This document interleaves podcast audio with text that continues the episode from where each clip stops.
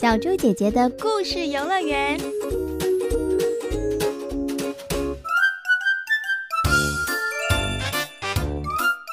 丹丹的动物好朋友，小偷的地图。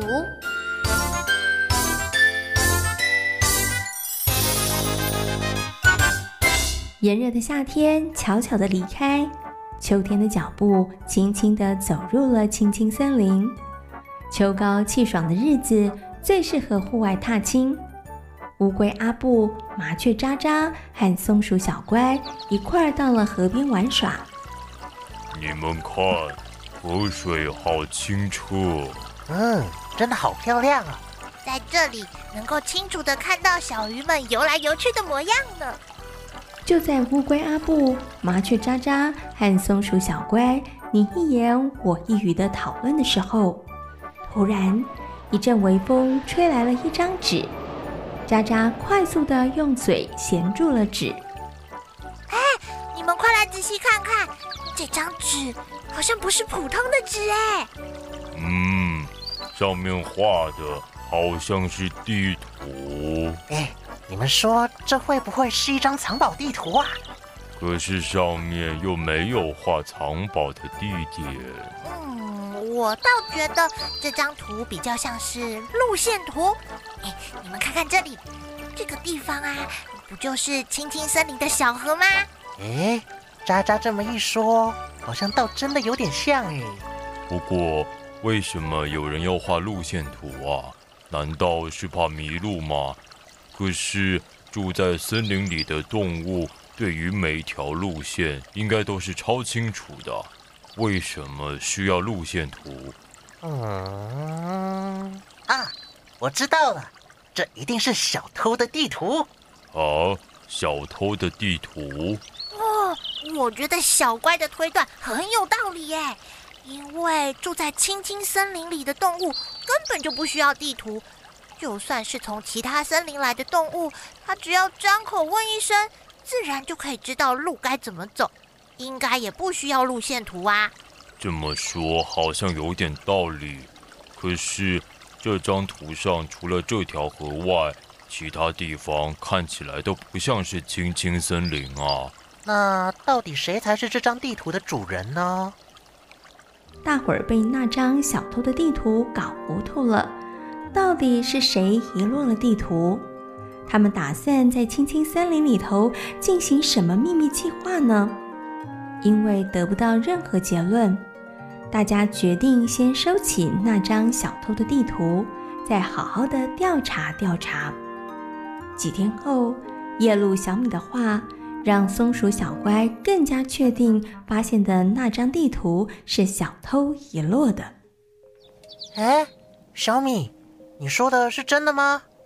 当然，我都快气炸了。青青森林出现了一个可恶又贪心的偷鱼贼。你知道是谁吗？不知道。偷鱼贼啊？会不会是隔壁森林里的猫奶奶啊？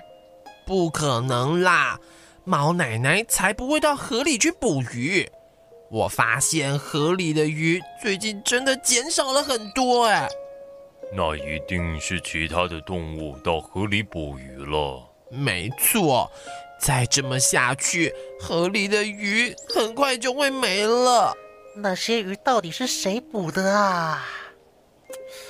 啊，小偷的地图。小乖，你的意思是那张地图就是偷鱼贼不小心留下的？没错，一定是这样。说不定我们按照那张地图就可以找到那个偷鱼贼哦。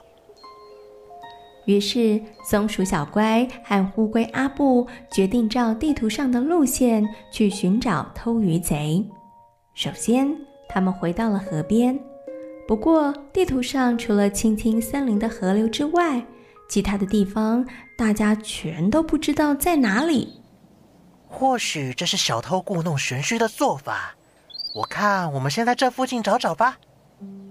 乌龟阿布、麻雀渣渣和松鼠小乖在发现地图的地方仔细的找了找，结果发现了一片羽毛。哎，这根羽毛到底是谁的啊？渣渣，你应该比较清楚哦。嗯，一根羽毛上有粉，能够防水，那么应该是能够在水中活动的鸟类。嗯，是鸭子的吗？咦，不对不对，白鹅？嗯，也不对，到底是谁的呢？到底那是谁的羽毛？想了半天得不出结论。后来大伙儿决定向其他的动物打听，看看到底有没有出现什么陌生的踪影。住在岸边的青蛙妈妈说：“最近河里头的青蛙和鱼类全被一个扁平大嘴、脚黑黑、脸也有点黑黑的大怪兽吃掉了。”而住在土里头的小蚯蚓则说。这两天，他常看到有个全身雪白、脸黑黑的大飞鸟在河流附近诡异地飞来飞去。难道偷鱼贼就是黑面琵鹭小黑？小乖，你先别着急，我们得先找到小黑，才能弄清楚事情的真相。在夜路小米的指引下，大伙儿到了海岸附近的沙洲和浅滩。因为以鱼类、昆虫和两生类为生的黑面琵鹭，大都会栖息在那里。大伙儿一眼就瞧见了黑面琵鹭小黑，它正在哭泣。小黑，你怎么了？该不会是偷吃鱼被抓到了，所以难过的哭了？才不是，我又没有偷吃。嗯，那你发生了什么事啊？嗯，因为我的地图不见了。每年冬天，我们会从北方来到这里，准备度过漫长的冬天。春天一来，我们就会离开。可是，可是前几天，我发现了我的飞行地图消失了。现在我很担心回不了家。哦。原来那张地图就是你的啊！我就告诉小米，根本没什么偷鱼贼，害得大家虚惊一场。因为远来的宾客黑面琵鹭，所以河里头的鱼虾减少了，这让夜鹭小米和其他的鸟类在觅食的时候产生了一点困扰。不过，基于来者是客的道理。大伙儿决定大大方方的招待黑面琵鹭，因为明年的春天，黑面皮鹭小黑跟着伙伴们飞回家乡之后，到时他们又能够大快朵颐了。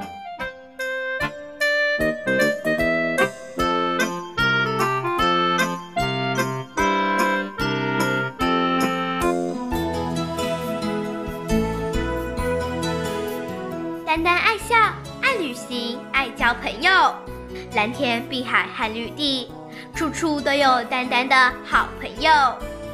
今天是谁来报道呢？是千里迢迢来过冬的黑面皮鹿小黑。